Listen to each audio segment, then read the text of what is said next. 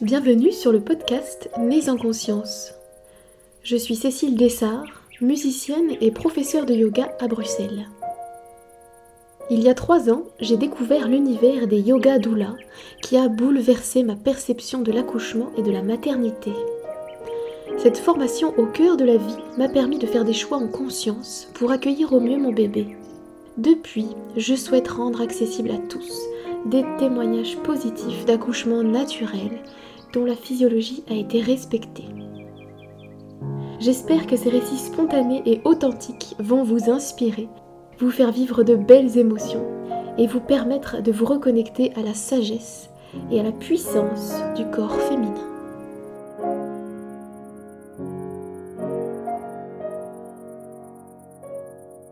Bonjour et bienvenue pour ce nouvel épisode de podcast.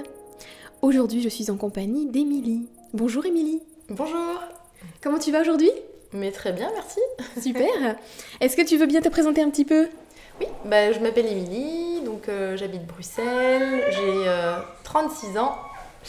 Je suis sage-femme de formation et actuellement je travaille dans le domaine euh, de la petite enfance depuis maintenant 6 mois. Euh, euh, donc, voilà, après 10 ans de, vie de couple, euh, bah, avec mon compagnon, on a décidé de, fonder une famille. Enfin, C'était déjà un projet qui nous tenait à cœur, mais on adorait voyager. Donc on avait encore envie de, faire quelques petits voyages avant de se lancer dans l'aventure. Et voilà, après un dernier voyage et des petits contrôles pour s'assurer qu'on ne soit pas porteur du Zika, qui est un, virus qui peut donner des malformations en cas de grossesse. Et eh bien, euh, après avoir vérifié que tout était en ordre, on s'est lancé dans l'aventure. Euh, moi, j'ai eu la chance de tomber enceinte très rapidement, euh, on va dire la première fois. et donc voilà, bah, mon, premier trimestre de grossesse, c'était un petit peu, j'étais pas très bien parce qu'au niveau des hormones, je pense que ça va jouer quelques petits tours, pas mal de nausées, le moral un peu en berne, un petit peu dépressif même. Après, voilà, il y a eu quelques petites choses qui ont fait que le, contexte était compliqué. C'est que j'ai perdu ma grand-mère euh, au, moment où j'ai découvert que j'étais enceinte. Et, puis j'ai aussi découvert que mon compagnon euh, était infidèle depuis plusieurs mois.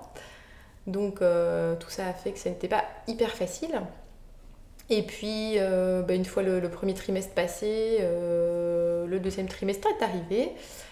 Là, moi, je travaillais toujours, donc je travaillais à ce moment-là encore en salle d'accouchement en tant que sage-femme, et donc j'avais des horaires assez, euh, assez costauds et, euh, une, activité assez intense. Je faisais encore des nuits. Donc le deuxième trimestre était assez fatigant, euh, mais j'ai fini par arrêter les nuits parce que, parce que voilà, c'était trop physique et que je n'avais encore mis personne au courant dans mon travail. Seuls mes parents et, mon compagnon étaient au courant. Et euh, donc voilà, et puis après, euh, ben, euh, c'était les, vacances de Noël et de Nouvel An. Et puis en janvier, ben, suite à, pas mal de mauvaises nouvelles par rapport à l'infidélité, ben, j'ai dû être arrêtée parce que je contractais. Et, donc là, j'ai eu quelques semaines de, de congé, enfin de, récup à la maison pour prendre soin de moi. Et donc c'est là que je me suis vraiment euh, mise dans tout ce qui est préparation à la naissance, où j'ai commencé à lire beaucoup de livres euh, sur tout ce qui est euh, mindfulness, pleine conscience, yoga. et donc j'ai commencé vraiment à, faire pas mal d'exercices comme j'étais à la maison. Après j'ai repris un peu le travail pendant quelques temps. Et puis le Covid est arrivé. Et donc au début, voilà, on disait que les femmes enceintes n'étaient pas à risque, mais au final, voilà, on était plusieurs collègues à être enceintes en même temps. Et on a toutes décidé d'arrêter, euh, n'ayant aucun recul euh, sur ce virus. Et donc là, j'étais plus ou moins à 28 semaines quand j'étais totalement arrêtée. Et donc là, je me suis vraiment concentrée à fond sur euh, des balades quotidiennes, prendre de la vitamine D parce qu'il faisait magnifique, faire ma, pleine conscience tous les matins, mon yoga. Et donc j'ai vraiment aimé le, livre de Nancy Bardet, hein, Se préparer à la naissance en pleine conscience. Donc c'est un livre avec un CD-ROM et euh, il y a pas mal euh, d'exercices, euh, il y a pas mal aussi de méditation où, elle raconte des choses et donc on peut rentrer un peu dans sa bulle. Et donc voilà, et puis ma grossesse, bah, elle s'est très bien passée. physiquement, ça a été très bien. Franchement, à part la fatigue du deuxième trimestre et les nausées et le moral un peu en berne du premier trimestre, le reste physiquement, c'était vraiment une grossesse, une magnifique grossesse. Euh, voilà, je devais un petit peu faire attention au niveau du sucre parce que j'étais à risque de diabète, mais, euh, sinon j'étais suivie par des sages-femmes indépendants, donc j'avais vraiment un projet de grossesse comme, comme je le rêvais. donc j'étais suivie par Amala, une super équipe de sages-femmes sur Saint-Gilles. Et donc j'étais vue tous, les, tous les mois, voire toutes les six semaines. J'ai eu mes trois échos à l'hôpital Erasme. Voilà, bébé qui était très bien, qui était annoncé euh, très très gros. Donc ça, c'est vrai que c'était un petit peu la panique en me disant, ah, vu que je travaille dans le domaine, je me suis dit, ah mon dieu, mais euh, comment je vais la sortir?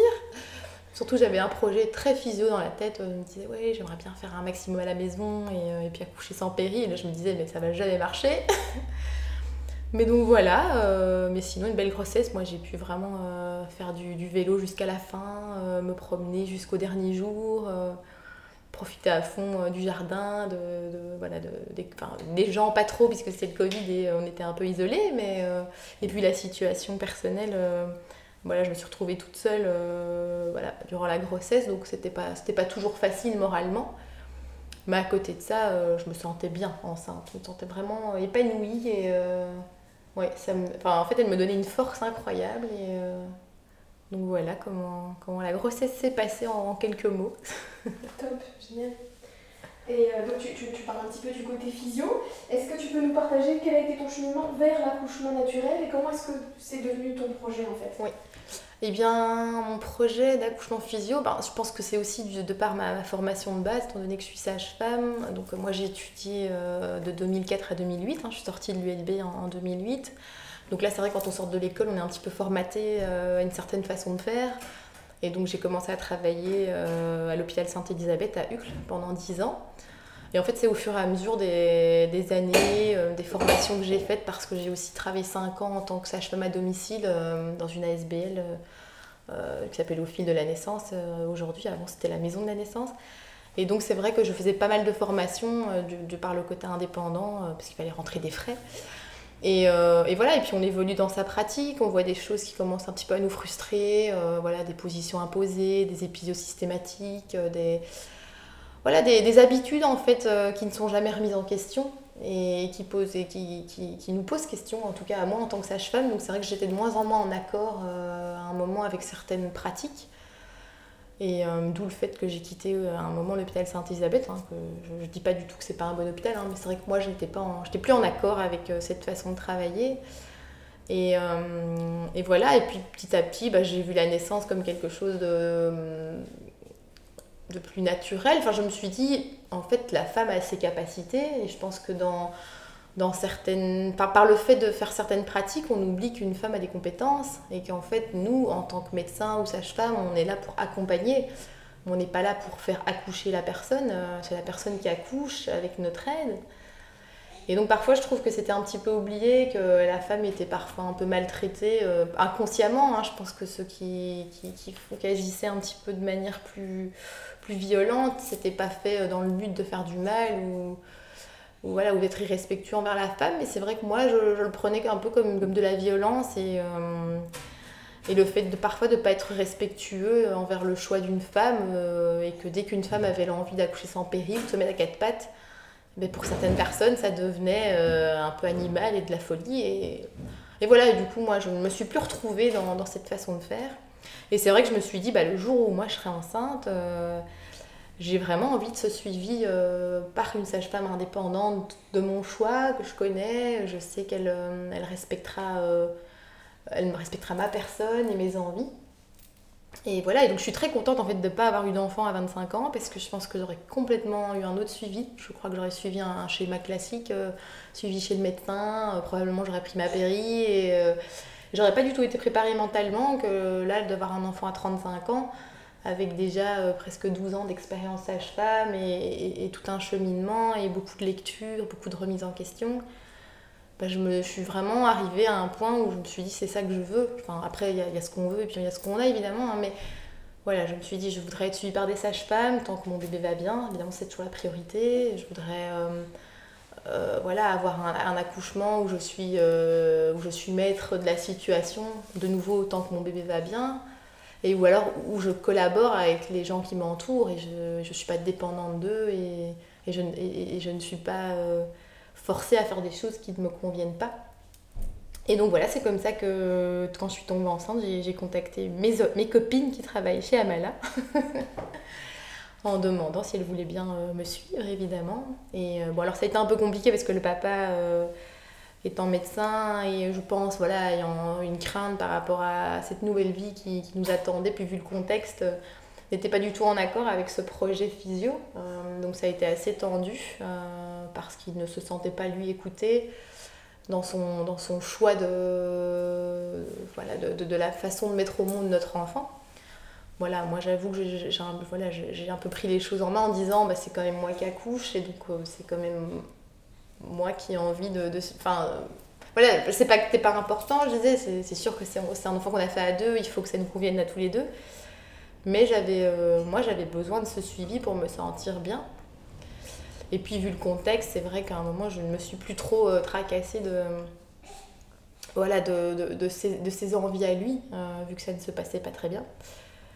Et donc voilà, j'ai été suivie à Mala et moi j'ai été euh, enchantée du suivi. donc voilà, je trouvais que c'était un suivi bienveillant, bah, aussi bien par les sages-femmes que par tout ce qu'elles peuvent offrir sur le côté, que ce soit le chatsu, je ne sais plus la personne, j'ai aussi fait de l'acupuncture et tout voilà vraiment autonomie aussi. Mais ça c'était je l'ai pas fait chez Amala mais euh, voilà tout, tout ce suivi était vraiment très chouette. Bon après avec le Covid j'ai pas pu participer à tout parce qu'il y a beaucoup de choses qui ont été annulées mais j'ai vraiment eu le, suivi euh, bah, de, mes rêves. Donc euh, ça c'est vraiment chouette. Donc nous le, terme de, de, de, ma grossesse c'était le 30, 31 mai 2020 et donc, euh, bon, mais moi, j'avais une maman qui avait toujours accouché prématurément, d'ailleurs qui avait eu des grossesses avec des menaces d'accouchement prématuré. Donc, on s'était toujours dit j'allais avoir pareil, que j'allais devoir passer mes grossesses couchées, que j'allais accoucher plus tôt. Et puis, vu le contexte aussi, où bon, moi j'ai beaucoup pleuré pendant ma grossesse, j'ai eu beaucoup de, difficultés au niveau émotionnel avec la séparation je m'étais dit, bon, bah ça, c'est coup, coup sûr, je vais accoucher plus tôt, mais au final, mais pas du tout. Euh, donc, moi, j'ai vraiment, euh, j'étais bien jusqu'au bout. J'ai fait du vélo encore jusqu'à quelques jours avant l'accouchement. Je faisais ma balade quotidienne de deux heures euh, tous les jours au parc. Je faisais mon petit yoga et voilà, le 31 mai est arrivé, elle n'était toujours pas là. Et puis, ben, le 1er juin, c'était un jour férié. J'ai passé l'après-midi dans, le jardin. Et euh, je sais pas, je me disais, euh, je sais pas si je l'ai senti, mais en fait, en, allant euh, au jardin, parce que c'était pas chez moi, j'ai pris mon coussin d'allaitement avec en me disant, si je dois faire une sieste, comme moi je dors sur le ventre, je vais prendre mon coussin avec. Comme ça, je peux dormir dans, dans le jardin avec mon ventre dans le trou du coussin. Et peut-être comme ça, je me prépare. Hein, si jamais ça démarre, je me prépare. Et, et donc voilà, j'ai fait ma, la grosse sieste dans le, dans, le jardin l'après-midi. De temps en temps, j'avais un petit pincement, mais euh, rien, de, rien de dingue. Un petit pincement dans le bas du ventre. Voilà, puis on est enfin moi je suis rentrée le soir. À ce moment-là, c'est vrai que le papa était revenu euh, s'installer un petit peu à la maison. Et, euh, en fait, bah, au moment où je suis allée dormir, je pense qu'une demi-heure après, ça a commencé. Donc les, les contractions commençaient à s'intensifier. Je ne vais pas dire que c'était insupportable, mais c'est vrai que ça m'empêchait de dormir. Donc ce que je me suis dit, bah, c'est que j'allais, je digérer avec une bouillotte. Euh, donc je m'étais couchée sur le ventre avec ma petite bouillotte, puis je changeais de position. Je m'étais mis un petit tapis à côté du lit, j'avais un ballon, j'avais la salle de bain à côté, j'avais fait couler un bain. Et donc en fait, j'essayais vraiment d'alterner euh, les positions. Euh, je, faisais des, petits cercles sur le ballon. Je me mettais à quatre pattes en appui sur le ballon, puis je remettais la bouillotte, puis je repartais dans le bain. Et en fait, je pense que j'ai fait ça toute la nuit jusqu'à 4h30, 5h du matin. Et euh, je m'examinais aussi euh, moi-même. Donc euh, voilà, bon, ça je crois que c'est des formations professionnelles, mais je m'examinais pour un petit peu voir où j'en étais. C'est vrai que ça, bougeait, ça bougeait pas très vite, parce qu'à 5h du matin, j'étais à, à 4 cm. Bon, ce qui c'était pas mal, hein, mais, j'espérais que ça, aille plus vite. Et puis, bah, à 5h du matin, j'avais très envie, parce que c'était, bah, il faisait beau, il faisait magnifique ce jour-là, euh, j'avais très envie d'aller faire une balade euh, au parc. Et donc le papa était dans le fauteuil, je, je l'ai réveillé et euh, bon, il m'a demandé entre-temps s'il devait aller travailler ou pas. J'ai dit écoute, je pense pas, je crois que ça va être aujourd'hui mais que ça va pas être tout de suite. Mais voilà, j'ai envie d'aller me promener, j'ai envie de faire des escaliers. nous, on habite au 14e étage et donc j'ai dit je voudrais tout descendre à pied par les escaliers. Et donc voilà, on est descendu par les escaliers, on est parti au parc à 5h30. Euh, et donc là, j'avais des contractions toutes les 3 minutes. Donc là, je devais quand même m'arrêter de marcher, je penchais euh, en avant. On est rentré, puis j'ai pris de nouveau un bain. Et puis, moi, mes douleurs, en fait, elles, étaient principalement dans, le dos. Donc, c'est vraiment, vraiment le dos qui, prenait à chaque fois. Euh, et donc là, bah, en fait, toute la matinée, j'ai un petit peu fait euh, du répétitif. Hein. J'ai de nouveau pris un bain, j'ai de nouveau mis une bouillotte. J'ai un moment demandé au papa de, me masser le dos, mais, c'est vrai que ça ne me soulageait pas parce que je pense qu'il n'avait pas la technique ni la, ni la poigne nécessaire pour euh, appuyer suffisamment fort là, là où moi j'avais mal. Et donc vers, euh, vers 11h30, midi, euh, ben, euh, j'étais toujours à 4-5, ça bougeait pas foufou, mais bon voilà, là, il y a des contractions quand même très régulières. Donc là, je me suis dit, j'ai besoin de, de ma sage-femme. Donc j'ai appelé Sarah, ma sage-femme de Hamala, qui est arrivée trois quarts d'heure après. Euh, et, qui en fait là euh, a vraiment, euh, nous a vraiment aidé aussi bien moi que, que, lui à trouver une place. Donc elle a vraiment... Et à partir de ce moment-là, tout a vraiment démarré de manière un peu plus active, on va dire ça comme ça. Et, donc on est resté à la maison jusqu'à 16h30 plus ou moins.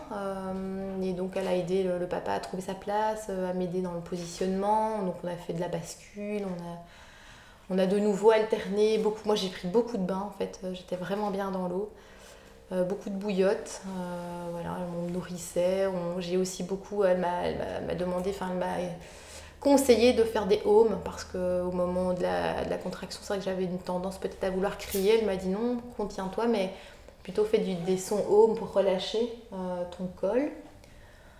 Et en fait, vers, vers 4h30, j'étais à 6-7 cm, une poche très bombante. Donc là, on s'est dit, c'est peut-être le moment de partir à l'hôpital. Donc moi, j'avais décidé d'accoucher au cocon. Donc on a pris la voiture. Euh, bon là le problème c'est que c'était en plein trafic et que toutes les, contractions toutes les 3 minutes avec une ceinture devant, tu sais pas te mettre à quatre pattes. c'était un peu compliqué euh, et, surtout qu'on a pris, on a essayé de prendre des petits chemins pour éviter le, trafic. Parce que moi j'habitais au centre-ville et on allait à Erasme. Et donc on a pris plein de petites rues en pavé avec des dos d'âne et donc c'était un peu l'enfer dans la voiture. Là j'avoue j'ai commencé un petit peu à pas perdre pied, mais en fait, chaque, chaque contraction, c'était vraiment très, très intense. C'était vraiment toujours très centré au niveau du dos. Euh, je sais même plus décrire cette douleur parce que c'est indescriptible et on, s'en souvient pas en fait. Mais c'est vrai que je, je perds des pieds à chaque fois que, que j'avais une contraction et, et, en fait je craignais euh, la, la, suivante. Une fois enfin arrivée euh, à Erasmus sur le parking, ben là en fait je me suis jetée par terre que j'étais le mieux, c'était à quatre pattes. Et donc à chaque fois que j'avais une contraction toutes les 2-3 minutes, je me jetais par terre. Donc là je me souviens du regard des gens sur le parking, il y avait des ouvriers et ils ont dû se dire mais euh, qu'est-ce qui lui arrive? Enfin forcément on voyait que j'étais enceinte mais, mais c'est vrai que je commençais vraiment un petit peu à perdre pied. Donc j'attendais, j'avais hâte d'être au cocon, il m'avait fait nouveau couler un bon bain. Et euh, donc on est arrivé, il était plus ou moins 17h, à mon avis 17h30, ouais, plutôt 17h30. Et donc euh, ben là, j'ai direct sauté dans le bain. Euh, et de nouveau, ben, on, a, on a fait le bain. Ils avaient un, une espèce de, de coussin d'allaitement flottant qui était vraiment, moi je trouvais très très chouette. Enfin, moi ça m'a vraiment aidé de pouvoir flotter, enfin, de m'accrocher avec les bras dessus. Et, et puis de, de, me mettre à quatre pattes dans l'eau, de pouvoir bouvoir mon bassin. Ce qui m'aidait beaucoup, c'était la pression avec deux points, une pression très forte au niveau du, du dos, au niveau des, des, fossettes, puisque ça, c'est moi, enfin, vraiment la, la, douleur dans le dos, c'était quelque chose qui, à un moment, m'a vraiment fait perdre pied parce que c'était hyper intense. Et euh, ben voilà, bah de nouveau, hein, moi j'ai toujours continué à alterner la même chose, hein, les, les, positions, le home, euh, le quatre pattes, les suspensions avec la corde. J'avais aussi, j'avais très fort besoin de la musique aussi, donc euh, je m'étais fait une playlist avec des rythmes africains et, euh, donc moi j'avais beaucoup besoin de, de, ces rythmes, euh, voilà, ça, pour me mettre dans ma bulle. Et donc voilà, ben, ma fille elle allait super bien, hein. Sarah vérifie régulièrement son petit cœur et tout se passait bien. ma dilatation évoluait, mais c'est vrai que ça n'évoluait pas hyper vite il me semble dans mes souvenirs que vers 19h, j'étais à 8-9 cm, poche bombante. Mais euh, voilà, pour moi, ça n'allait pas assez vite euh, parce que euh, parce que c'était vraiment intense.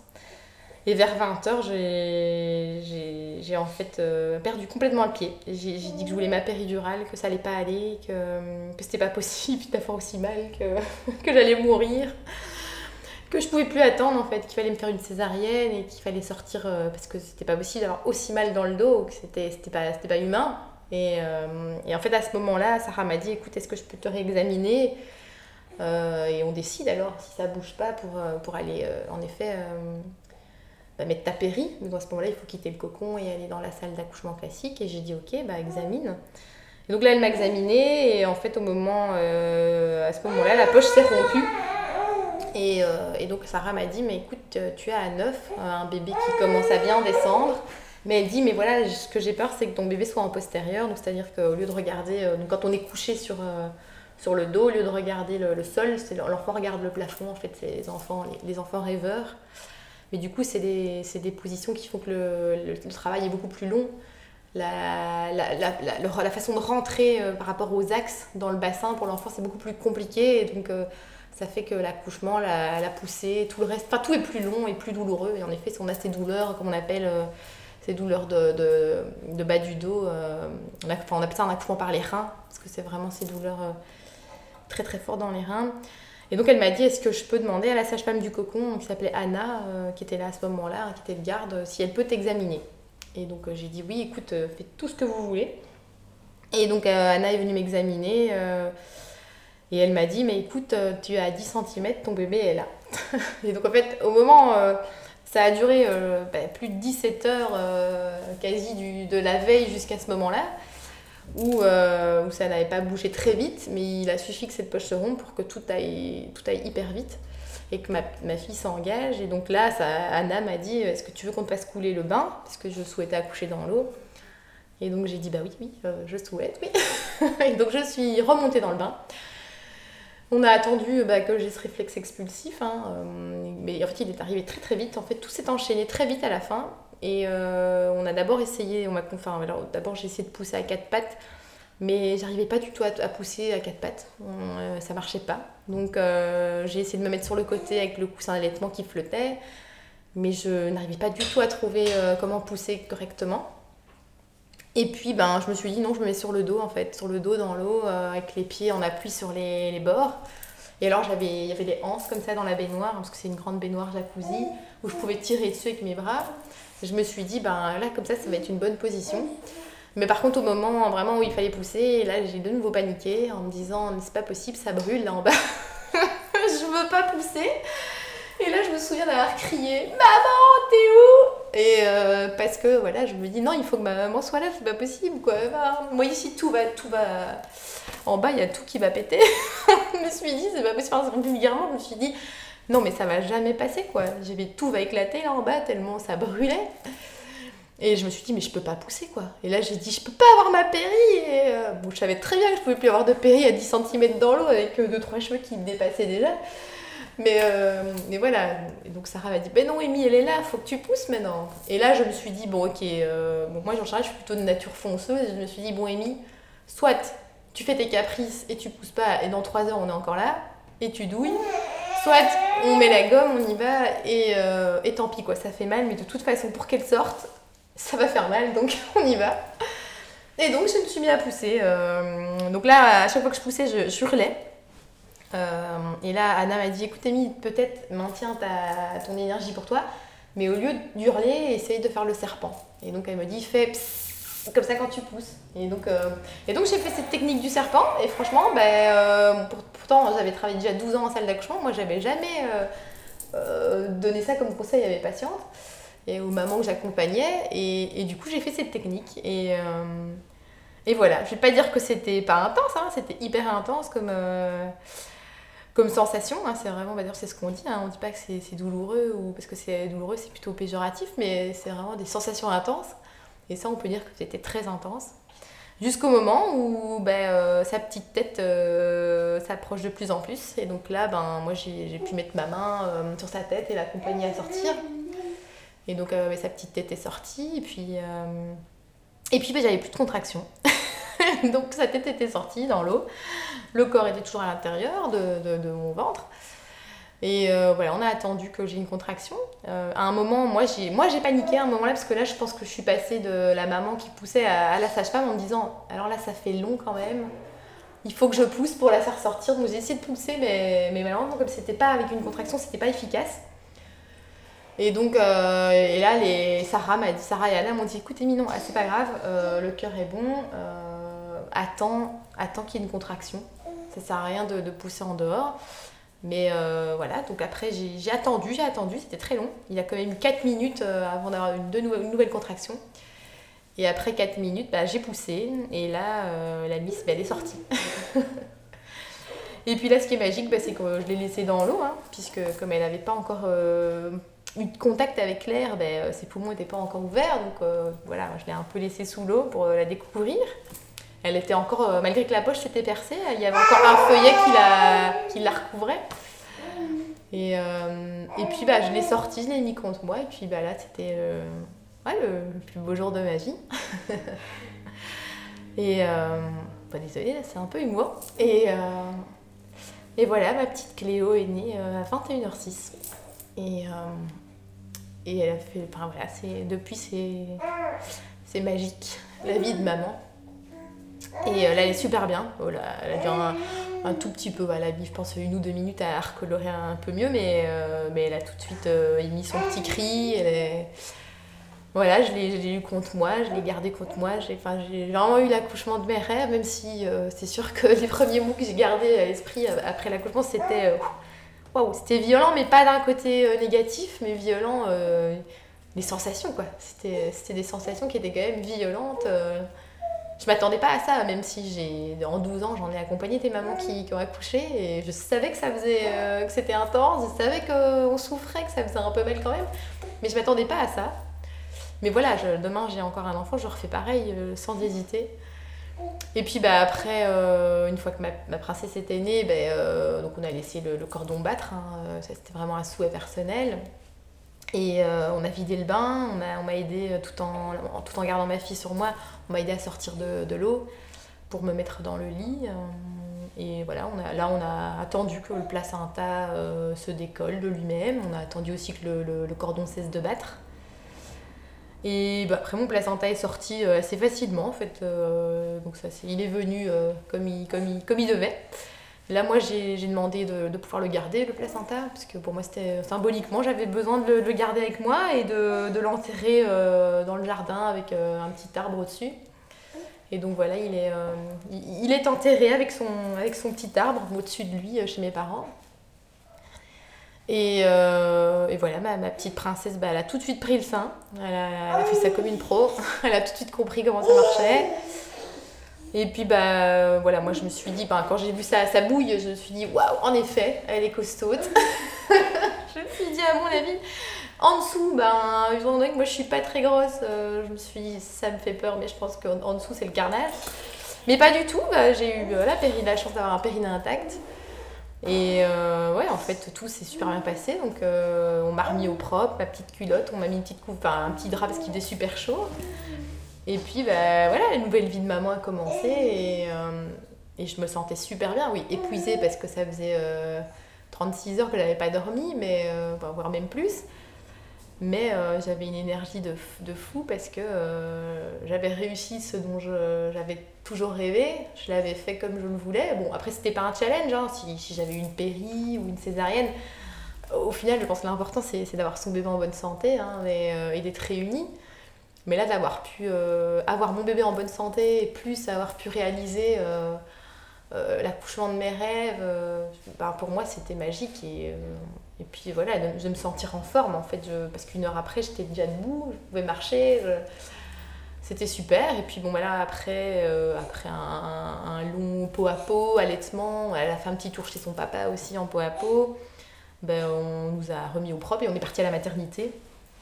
Où là, on a passé 24 euh, heures. Enfin, moi, je voulais sortir le lendemain matin, mais voilà, euh, comme j'étais résus négative et qu'elle était à risque de faire une jaunisse, et ben, du coup, la maternité a refusé qu'on sorte le lendemain, mais on est resté un jour de plus. Mais bon, en soi, c'était pas très grave. De toute façon, on n'a quand même pas eu de visite, c'était le Covid, donc on était vraiment euh, dans notre bulle. Et puis voilà, on est rentré à la maison et euh, la nouvelle vie commençait euh, avec Cléo. Qui aujourd'hui bah, fête ses, un an, et, enfin qui a eu un an et qui a une, un an et une semaine et un jour exactement, qui t'aide toujours et, qui, qui, fait, qui, qui, fait mon plus, pour mon plus grand bonheur, fait partie de ma vie. Voilà. Super, magnifique. euh, et ben écoute, justement, on arrive au postpartum. Si tu veux parler un petit peu de ton postpartum, euh, physiquement et émotionnellement, qu'est-ce que tu as vécu de cette période particulière? Alors, ben, mon postpartum, euh, physiquement, franchement, euh, bah, moi, j'ai rien à dire.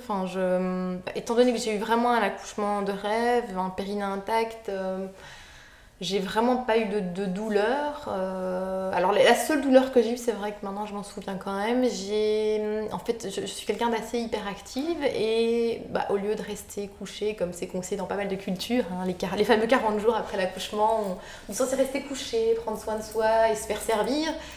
Moi, étant donné que j'aime bien tout faire moi-même, ben, c'est vrai que j'ai un petit peu, euh, voilà, dès que la petite elle faisait une sieste, hop, j'étais à droite à gauche à faire deux trois trucs. Et donc ce que j'ai fait, c'est que j'ai fait un petit œdème du périnée, euh, du fait de la poussée, du fait d'avoir un gros bébé. Et donc j'avais une pression très forte dans le bas. Et euh, ce qui faisait qu'en en fait, à un moment, je ne supportais plus, ça a quand même duré 10 jours, je ne supportais plus de rester debout euh, pendant plus de 5 minutes parce que en fait, quand je restais sur place debout sans bouger, j'avais comme une pression, mais une douleur qui augmentait dans le bas. Et au début, on a pensé à une, à une allergie hygiéniques. Donc on, m'a fait vraiment prendre les moins chers du, marché. Puis après, euh, on m'a fait faire des bains de calendula et tout ça, mais bon, il n'y a rien qui marchait. Et puis jusqu'au moment où on s'est rendu compte que c'était un œdème en fait, euh, du périnée. Il n'y avait rien, visuellement on ne voyait rien, mais euh, c'était vraiment dû au fait que, que j'avais trop bougé. Donc voilà, donc ça c'était le, physiquement c'est la seule chose qui était compliquée. au niveau de l'allaitement, ben moi j'ai eu beaucoup de chance parce que je, sais très, je me rends bien compte via mon métier aussi que L'allaitement, ça peut être très compliqué, ça peut être très douloureux et très difficile à mettre en place. Et ben, ici, chez, chez moi, ça a vraiment roulé. J'ai pas eu la moindre crevasse, j'ai pas eu la moindre douleur, j'ai toujours euh, pu allaiter facilement. Ma fille a toujours pris le sein facilement, euh, aussi bien à droite qu'à gauche, euh, en n'importe quelle position. J'ai eu suffisamment de lait, elle avait tout ce qu'il fallait, elle grossissait très vite et très bien. Et donc physiquement, c'est vrai que voilà, je, dis moi, je me, à l'accouchement, je crois que deux heures après ou trois heures après, je me souviens plus exactement du timing, mais j'étais déjà debout toute seule alors qu'on m'avait dit sonner pour aller à la toilette. Euh, moi, je me suis allée toute seule faire pipi. Le lendemain, euh, je suis allée prendre ma douche alors qu'il fallait que j'attende euh, qu'on vienne me vérifier. Mais moi, je me sentais bien, donc je me dis, je vois pas pourquoi je vais pas jouer la malade alors que je me sens bien. Donc physiquement, franchement, top. Alors c'est sûr qu'on est un peu fatigué bah, parce que les nuits sont un petit peu chahutées, mais, mais même moi, de nouveau, au début, les trois premiers mois, c'était, elle, dormait bien la nuit, elle faisait des belles pauses. J'allaitais, je la couchais, elle dormait 5 heures en dos. Ça, bah, ouais, franchement, j'étais en forme. C'est plus à partir des trois mois où là, les nuits ont commencé à se compliquer un petit peu et, euh, et c'est toujours le cas aujourd'hui. Donc là, je veux dire que je suis peut-être un peu plus fatiguée aujourd'hui qu'après l'accouchement. Voilà. Après, émotionnellement, euh, bah, c'est sûr qu'une expérience comme ça, ça, bouleverse et ça transforme. Parce que le fait de, déjà au niveau statut familial, de passer du statut de, fille au statut de maman, voilà, on n'est plus seulement l'enfant de sa maman, mais on est devenu une maman soi-même. Et puis bah, notre fille a pris un peu notre place parce que les parents, ils sont tout foufous de leurs petits-enfants, mais... Euh, et je sais qu'il y a tout un chamboulement au niveau familial. Et puis, euh, et puis oui, et puis nous, en tant que maman, on a vécu une expérience qui est... Enfin voilà, c'est quand même transforme, c'est une transformation, l'accouchement. Moi, quand, quand, quand, je parle de, mon accouchement, je dis vraiment, bah, j'ai mis au monde ma, ma fille, mais j'ai aussi mis au monde... Euh, enfin, je me suis moi-même mis au monde, en fait, en tant que femme en tant que nouvelle femme, enfin j'étais déjà une femme avant, mais une nouvelle femme qui est née et, euh, une, maman, enfin, ça, ça, transforme, on ne sait pas expliquer, mais euh, ça, ça, ça, ça, change tout, ça, ça, donne une autre perception de la vie, du monde, ça, ça transforme les priorités euh, tout d'un coup, alors que nos priorités c'était peut-être de travailler bien, d'être à fond dans certaines choses. Là on dit, mais en fait ma priorité maintenant aujourd'hui c'est euh, toi, toi le, petit bout qui est devant moi. Et donc, euh, oui, émotionnellement, bah, ça, déjà, ça c'est très, très puissant, c'est très intense. Et puis, bon, voilà, moi, après, de par mon vécu, parce qu'au final, bon, bah, on, se sépare avec le papa, on est, on est en pleine procédure, enfin, c'est bientôt fini. Mais ça, c'était très difficile parce que je ne me suis pas sentie soutenue, que ce soit pendant la grossesse. Je ne me suis pas sentie entourée comme j'aurais voulu, de bienveillance, d'amour et, et, de ses bras. Et, et, pareil, dans le postpartum, voilà, j'aurais voulu qu'on soit en famille à nous trois qu'on vive ce moment euh, comme on l'avait rêvé et, pas du tout en fait. Euh, en fait, c'était moi et ma fille et puis lui et sa fille, mais euh, il n'y avait avait pas de trio. Il n'y avait pas de, voilà, il pas, il m'a pas pris dans les bras, il m'a pas, il m'a pas soutenu comme comme je l'espérais ou, il n'est pas revenu vers moi comme je l'espérais et du coup, voilà, ça, là, émotionnellement, ça a été plus difficile par rapport à ça.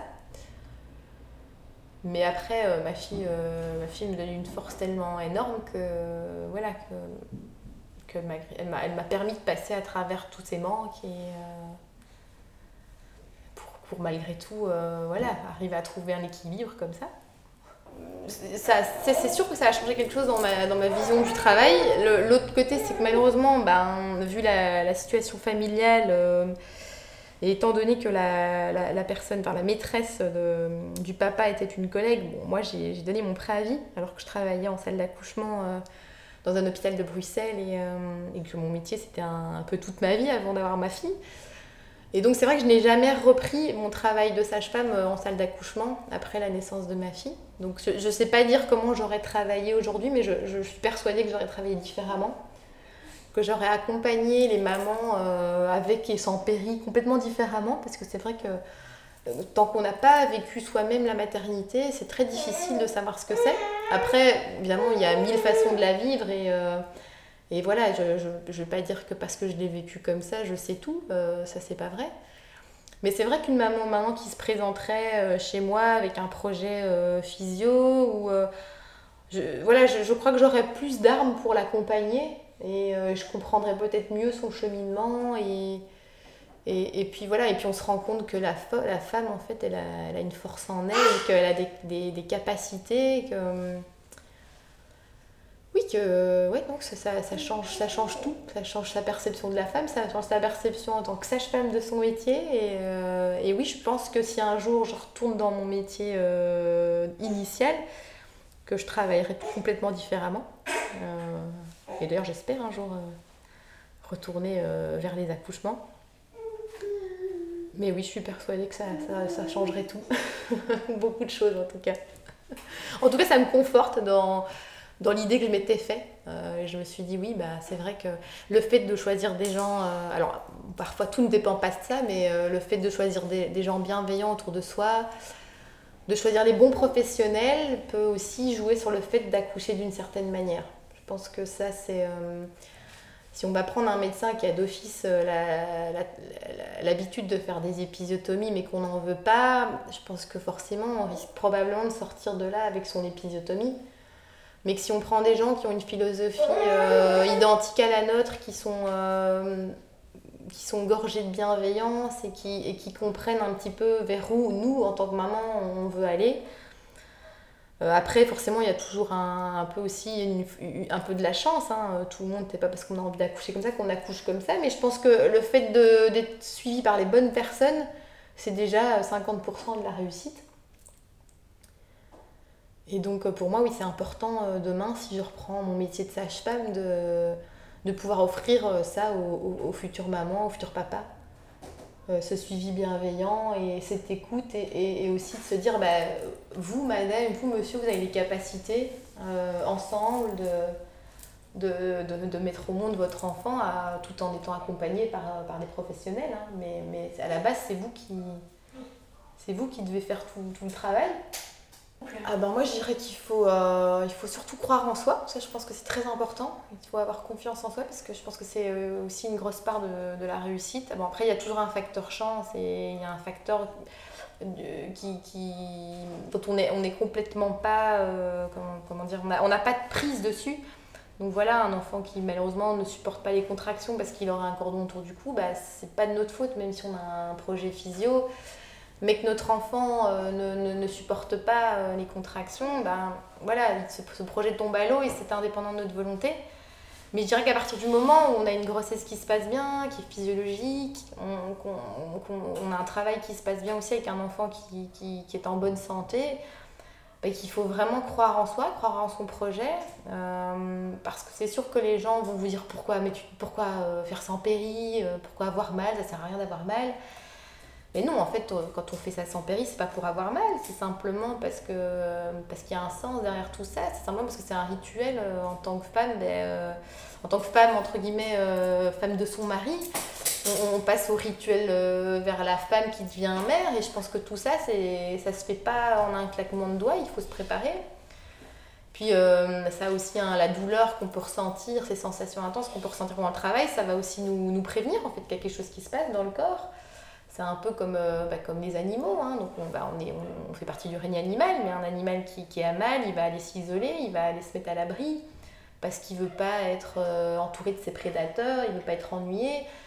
Et donc je pense que c'est pareil en tant que femme, euh, si on a mal, c'est parce que ça nous prévient qu'il y a un moment euh, important qui va arriver. Et donc à, nous de nous isoler, de nous mettre dans notre cocon, de ne pas écouter ce que les gens euh, vont nous dire autour de nous, ou juger, parce que voilà, chaque personne a sa façon, et je ne juge pas, on peut, moi je, suis très contente avec les péris, hein, je veux dire parfois c'est super utile. Et, si des gens ne sont pas prêts d'accoucher sans péri, il faut surtout pas qu'ils se lancent dans l'aventure, voilà, c'est pas qu'il faut faire comme ça. Mais je pense que ce qu'il faut, c'est écouter son cœur, c'est avoir confiance en soi. Et euh, oui, s'entourer des bonnes personnes. Moi, je dirais que c'est vraiment ça les trois conseils. Et, euh, ne, pas, et ne pas aller se polluer l'esprit avec tout, tout ce qu'on peut dire sur Internet ou, euh, ou peut-être tous les récits des copines. parce que c'est vrai que parfois, on peut entendre des choses qui font peur, ou alors du moins de les écouter, mais de, de les laisser sortir par l'autre oreille en disant, bon, voilà, ça ne m'atteint pas chaque chose, chaque accouchement est différent, chaque vécu est différent.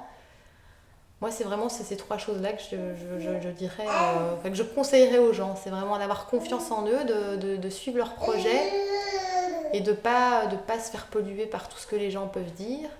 Et puis de s'accompagner de, bonnes personnes euh, qui soient aussi bien physiologiques, euh, si c'est le projet d'avoir un accouchement physio, mais qui, qui peuvent aussi gérer euh, en cas de problème. Donc d'avoir vraiment des gens qui, qui, sont sur les deux bords.